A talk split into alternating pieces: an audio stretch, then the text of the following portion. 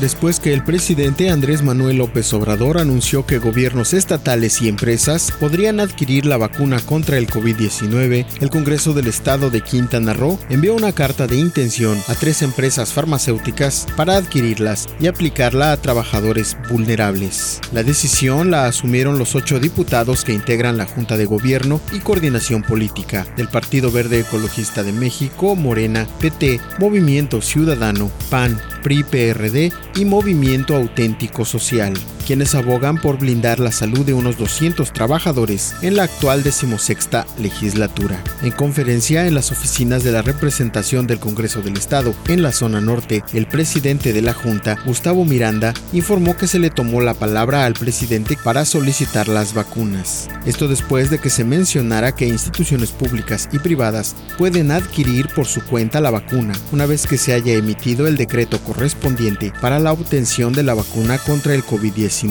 La petición signada por la Jugo Copo fue enviada vía electrónica a las empresas farmacéuticas Pfizer, BioNTech y AstraZeneca, las cuales están suministrando las vacunas a nuestro país, ahora sujetas a un impas por la producción y así poder adquirir el Congreso la vacuna.